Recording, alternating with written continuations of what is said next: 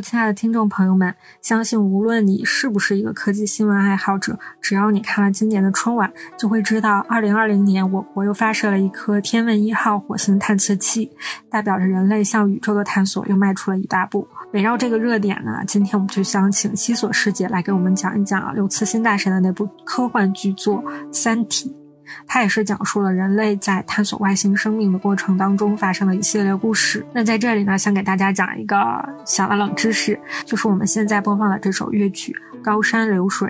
为什么要放这首乐曲呢？是因为1977年，美国发射了两颗探测卫星“旅行者号”。那在这两颗卫星上，分别放置了一个铜制磁碟上盘，上面录制了90分钟的音乐集锦，就包括了这首《高山流水》。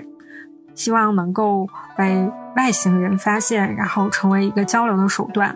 高山流水觅知音，它也代表人类希望能够寻找到外星知音的这样一个美好愿望。话说回来，其实探索宇宙这个话题是一个自古以来就有之的一个话题，但是我们依然有许多许多的未解之谜，它是需要我们人类不断的探索，嗯，推进我们的科学技术的发展。而人性呢？它从未改变过，但是我们却一代一代的人不断的发现，却又不断的遗忘。这也是我们很多读者在私下里揣测刘慈欣大神将这两个亘古不变的话题结合在一起创作这样一部巨作的背后的一个思想基础。对于这部小说呢，其实我和西索师姐有一个相同的观点，就是第一部真的是稍微的有一些。不是很容易读，并且有一点散，会让你觉得它是东一块西一块的。所以无论你是读过的呢，还是没读过的，都可以今天来听一听西索师姐把这一第一部的故事给大家串起来。好啦，话不多说，下面我们就把时间交给西索师姐。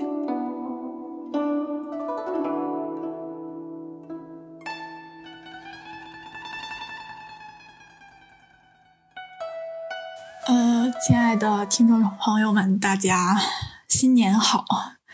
我代表瑞欧女博士，我们三个人给大家拜一个晚年。我其实是想讲一下我最近看的这本那个科幻小说，就是《三体》。我相信大家应该。呃，已经听过这个名字，至少就是应该都知道有这么一部非常著名的小说，然后是呃刘慈欣写的，然后可能有一些人可能没有看过，像我原来的话，也有人给我推荐过，说它特别好，但是当时呢，我就是不太想看，我这个人呢就就比较怪，就是别人给我推荐什么呢，我当时我肯定是不会看的，我得过了好久之后，我觉得哎。好像很无聊了，没有什么东西可看了，然后我才去看这个。我是一个呃，当时不能被安利的人，然后之后之后过了很久，然后才才去看这个。因为《三体》总共有三部，然后今天主要就是讲一下第一部的内容吧。虽然它它这里头是有三本，但是实际上我发现我看完了之后。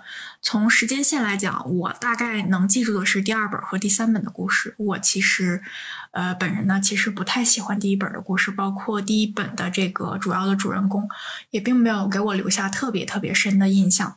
而且我还会觉得，嗯，第一本可能会有点无聊，对于我来说。然后，但是如果你不读第一本的话，可能对于第二本和第三版本的话就不那么好理解，因为毕竟它是一个就是连续的故事。第一本我印象最深的是什么呢？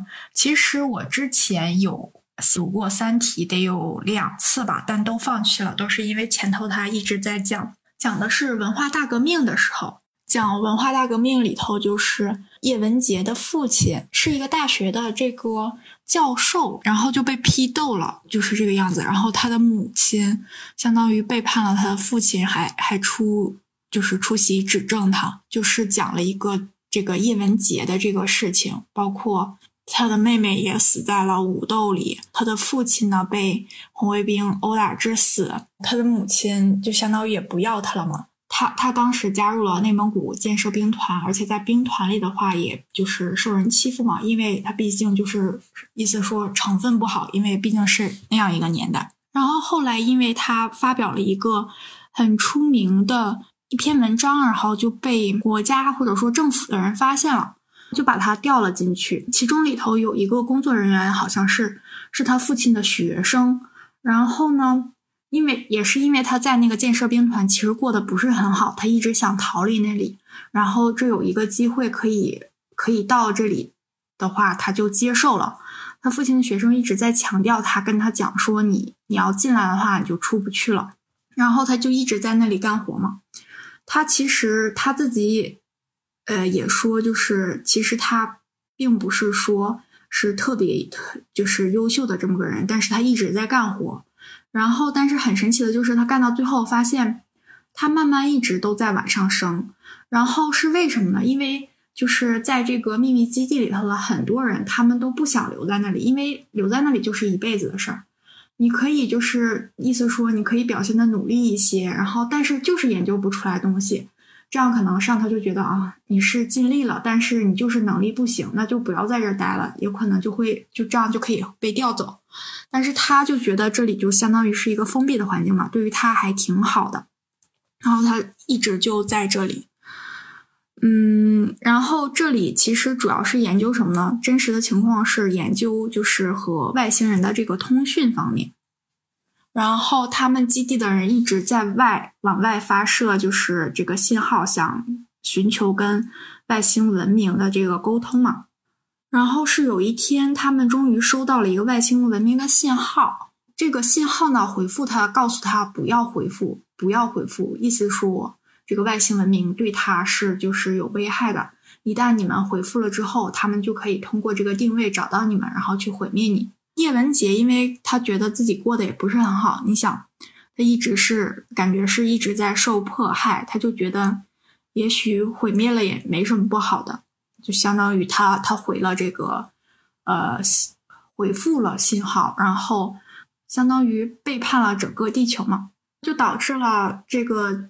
收到信号的这个人是一个三体的这个星球，他们就想，就是因为他们的生存环境很恶劣嘛，他们希望找其他的生存到比较好的环境去生活，这样他就可以免免于就是也不是灭绝，他们在他们的星球一直也能生存，但是生存的很痛苦。他们的星球是一个什么样的情况呢？他们星球有三颗太阳。就很少有很少的时间能是那种就是适宜居住的时间，大部分时间生存环境都很恶劣。三体星球的这个原住民他们会有一种形态，就是通过这个脱水成为纸片人，也不是纸片人，就是完全风干的这种这种形态，然后存活下去。等到环境比较好的时候，他们就是可以泡在水里，然后就复活。他们一直就是很惨很惨，他们。嗯，他们的文明还算挺先进的吧？现在，所以就希望就是，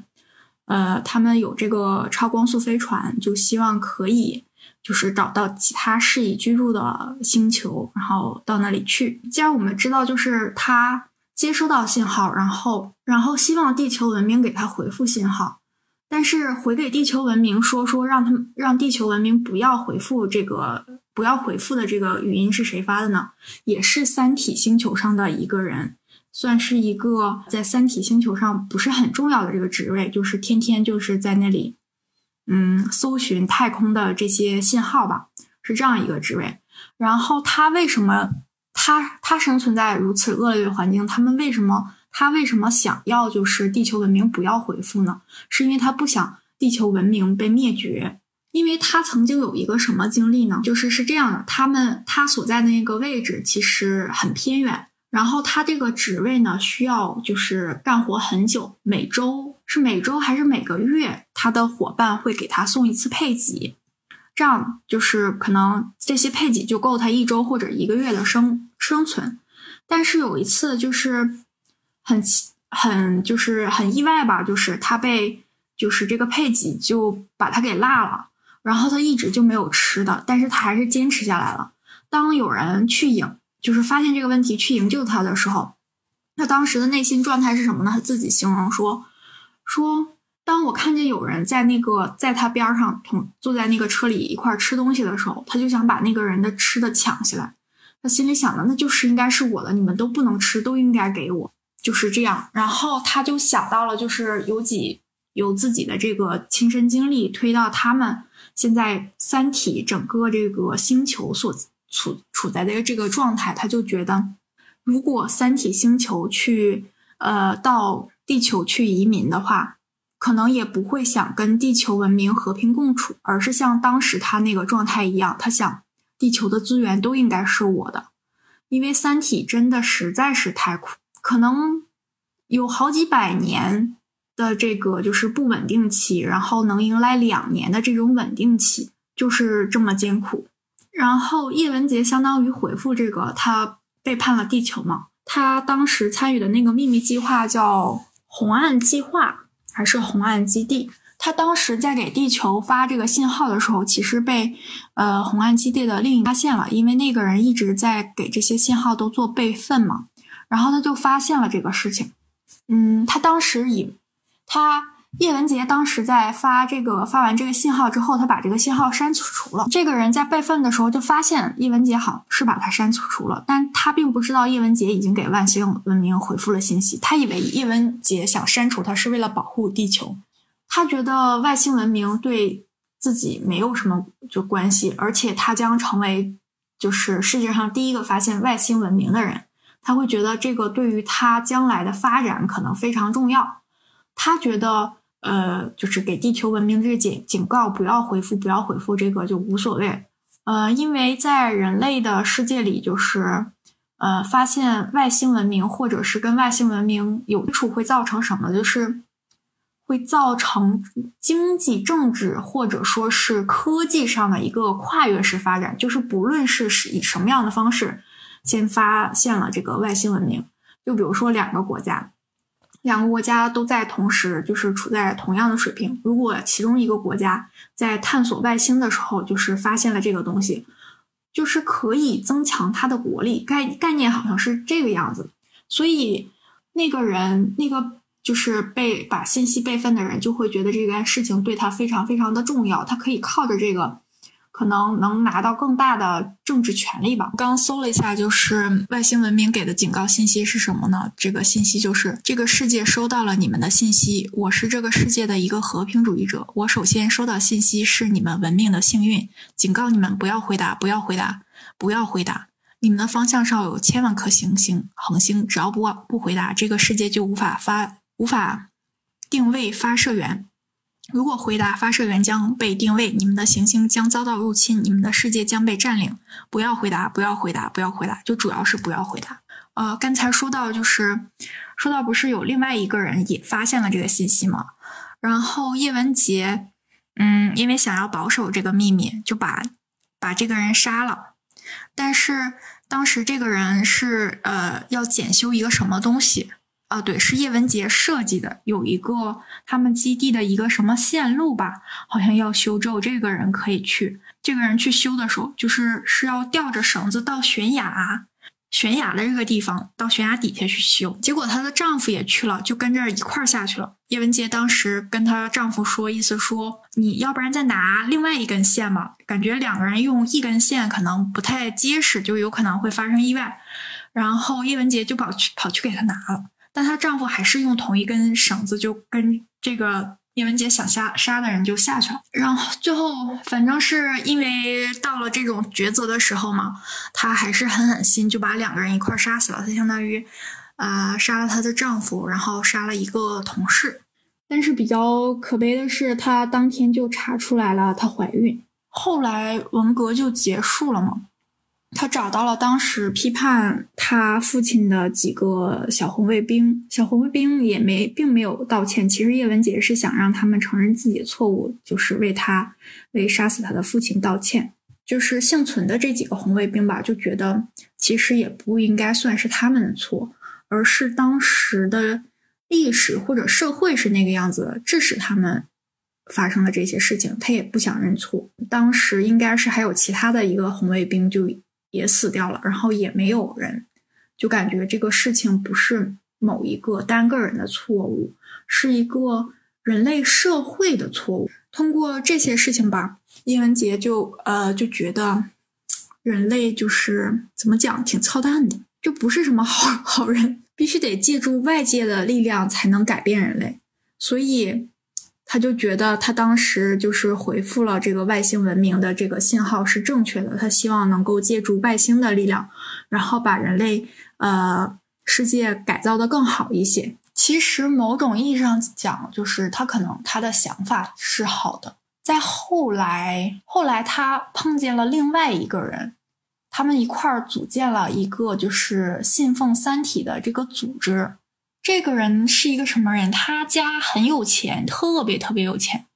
但是呢，他属于一个环保主义者。他当时在呃中国的某一个农村吧，就是一个鸟不拉屎的地方，在那儿种树。然后他想保护一种就是比较濒危的燕子。他说，觉得任何一种物种都值得拯救。他在小的时候，就是他父亲应该是一个石油大亨。然后有一次，他父亲的船就泄露了。他当时是一个应该是小学，反反正年纪比较小吧。就是当时他们是有志愿活动，和其他的小朋友一块儿去捡，就是海上的这种垃圾。然后他就发现，就是就发现就是在海面上这些海鸥都飞不起来了，然后整个身子都浸在油里。他把这个海鸥拿回家去洗，然后这些油也洗不掉。他当时他就觉得。觉得就是这些行为就不是很好，也致使他后来就是成为一个就是保护动物、保护保保护自然的这么一个环保主义者。他就觉得人类是错误的，人类人类在侵犯其他物种的这种生存，就是人类也很自私。嗯，在后来的时候，他呃，他们俩后来就是中间应该还发还发生了一些其他的事情。然后现在我唯一能记得就是。伊文洁后来告诉伊文斯有这个《三体》的这个事情，也告诉了他的，告诉了他就是当时这个红岸计划的内容。你想，伊文斯家里很有钱吗？他父亲后来死了，死了之后，他本身以为他应该是他父亲最不喜欢的那个人，因为你想，一个石油大亨，一个环保主义者，就是有点像理念的这种不同。结果他父亲死之后，把遗产还大部分都留给了他，这使他当时非常有钱。就在海上建了一个新的这种新的红岸基地，就是又在执行红岸计划和外星文明在沟通。他们两个在地球上就建立了一个三体组织，叫三体运动。他和叶文洁就成为了呃，他应该是成为了最高统帅，然后叶文洁洁成为了中国地区的。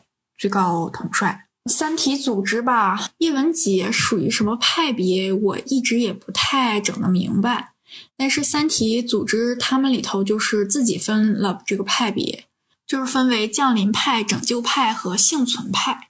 降临派主要是就是希望三体文明降临，然后毁灭毁灭人类，就是就是以以伊文斯为主嘛。他不是属于环保主义者，他对就是对人类深恶痛绝。就觉得人类人类不好，人类应该被消灭，相当于背叛了全人类吧。拯救派，我觉得叶文洁应该是属于拯救派吧。他其实他本质也是希望就是，呃，三体出现之后，三体能够。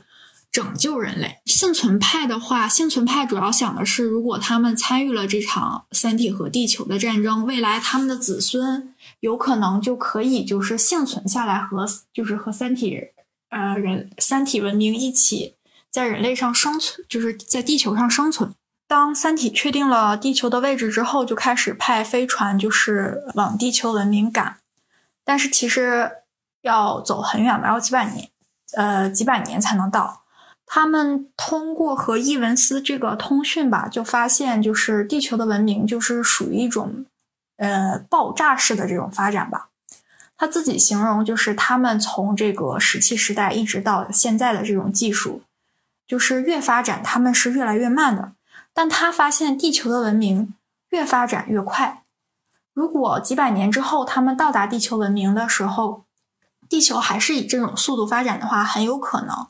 到达地球文明的时候，地球，呃，人地球上的人类就是这个技术已经高过他们很多了，就有可能他们去了就白给，所以他们就得想办法怎么样才能遏制就是地球文明的发展。嗯，首先呢，就是他们希望通过公众的力量，就是对科技深恶痛绝，就是觉得科技的发展，呃，对环境的破坏，呃，或者说科技发展会造成很多恐怖事件，就像像核武器或者某些东西发展到一定程度的时候，它对人类并不是帮助，而是毁灭性的这种。其实这个主要应该是就是环保主义者在干，就是觉得。人类文明就是科学技术不应该发展了，人类就应该过着就是原始一些的生活。这样通过这种方法，就是让文明发展的慢一些，这是其中之一吧。但是我觉得还是有很多人会想，就是人类文明还是要发展的。然后第二呢，他们通过一种什么样的手段，把科学家所能观测到的，就是自然规律给改了。就是一旦你。你改了自然规律，就是有很多研究基础物理的这些人就崩溃了，就是觉得原本原来是那个样子的，然后现在变成了这个样子，就是发现原来他们所学的东西可能全都是假的，就造成了他们崩溃，以及就是因为这样的事件，造成了很多顶尖的物理学家自杀，就是相当于他们所学。的这个关于自然规律的东西，相就相当于是他们的世界观，他们世界观崩塌了之后就自杀了，就是这样。也是因为军方就发现了很多人自杀，就是更加深入的调查了这些事情，包括三体组织也一直在日益的壮大，然后军方也发现了这个这个组织可能是有问题的。其实一开始的时候，他们就会觉得可能无关紧要吧，后来发展发展就觉得不遏制可能不行了。外加，因为搞这些物理人就是一个接一个的自杀，他们当时并不知道这个怎么造造成他们自杀，他们甚至认为就是说可能是有人在暗杀这些就是顶尖的物理学家，他们创造了一个就是相当于用科学逻辑无法解释的这种虚假宇宇宙。呃，包括叶文洁的女儿，也是一个顶尖的物理学家，他的女儿就自杀了。我觉得其实挺讽刺的吧，就是包括她，她亲手杀死了她的丈夫之后，发现了自己怀了孩子，然后她是中国中国三体组织的这个最高领导人，然后因为三体的这些技术，就导致了他女儿的自杀，就感觉他的人生挺很是一个很悲剧的事情。他的前半生吧，或者说是在给这个呃。三体文明发射这个信号之前的前半生，其实都是因为外界的这种环境导致他的人生悲剧。然后自从他给三体发过信号之后，我就感觉是他自己导致了他后半生的悲剧。第一部里头，除了除了这个叶文洁之外，其实还有另外一个人也是贯穿了整个第一部吧，就是汪淼。但是其实它的作用不是特别重要，它只是相当于一个线索。它最终意义就在于它打入了三体的组织，嗯，然后见到了叶文洁，见到了三体组织的聚会，配合呃军方势力抓捕了叶文洁，嗯，还有还有伊文斯，伊文斯最后应该是死了。汪淼本身是一个研究纳米材料、石墨烯纳米材料的这么人，他打入军方，他是通过什么方式打入到三体组织呢？是三体的这个组织，他们开发了一款游戏，在游戏里头就会有，呃，就讲述三体文明是一个什么样的文明，讲述这些，然后通过这个游戏筛选。呃，这个人是否适合进入三体？就是大概最后他们只有玩到一定程度的时候才能进入到这里，因为这个游戏实际上就是不是很有意思的一个游戏，只有有一定思想深度和知知识层层面的人才能玩进去这个游戏。呃，达到最后层次的时候，他们会有一个就是相当于网友见面会吧，在那里玩游戏的人见面会，然后会组织者会问他们一个问题，大概意思就是。接不接受就是接不接受游戏，因为游戏是以三体的这个三体星球的这个体验，就是一直这么往复的。大概最后问题就是，以什么样的问题看决定你能不能进入三体组织的，就是你欢不欢迎，就是像像游戏里的那个世界的人来到真实的世界，就大概这种意思。然后如果你选择的是同意的话，他们就会迎接你进入三体组织。汪淼就是通过这种方式进去的。他配合抓捕叶文洁了之后，就对叶文洁进行一些询问。就问他关于红岸基地这些事情，包括就是他们的这个就是第二个红岸基地在哪里？就是因为知道了是在船上嘛。包括叶文洁就是和三体那边的沟通也不多，因为主要都是伊文斯那个派别，就是降临派一直在掌握这些信息。他们现在想知道地球人到底和三体文明就是沟通了哪些内容嘛，以及这些东西。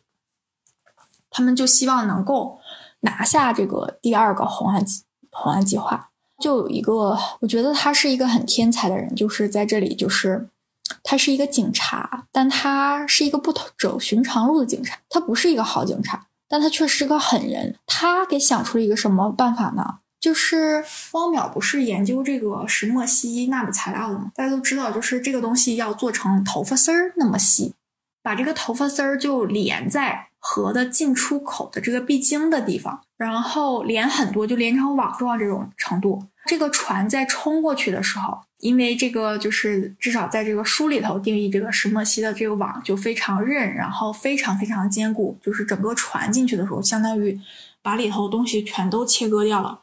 但是说是因为信息储存储存机的这个盘。通过这个这么细的这个切割之后是很容易恢复的，损失的数据也非常少，所以采纳了他的意见。说为什么说他是个狠人呢？就是在船上所有的人都会死掉，因为整个就被这个这个这个网刮了一遍。最后他们确实拿到了这个，就是嗯，他们想要的这个东西，就是通过这个计划，就是第一部里头这个警官叫大石，他在后两部之后还有出现。确实是一个很厉害的人。他们拿到这些信息之后，就是也可以通过这些东西和三体进行对对话嘛。然后三体当时传给地球的就是内容，就是你们是虫子。一开始的时候，所有人都觉得很崩溃，他们就是把地球看作地球人看作虫子。大家都知道，就是虫子感觉一脚就可以碾死的这种感觉。嗯，当然，然后也是大使吧。嗯，大使就是带汪淼就去看了一下，就说看的什么？看的是蝗虫。他就说说这个东西，这个蝗虫，人类一直想把它灭绝掉，但一直也并没有能灭绝掉。他说其实，其实三体文明把人类称作虫子，有可能是一种夸奖，因为人类就从来没战胜过虫子，三体人可能也没有办法灭绝人类。好像到这里第一部就结束了。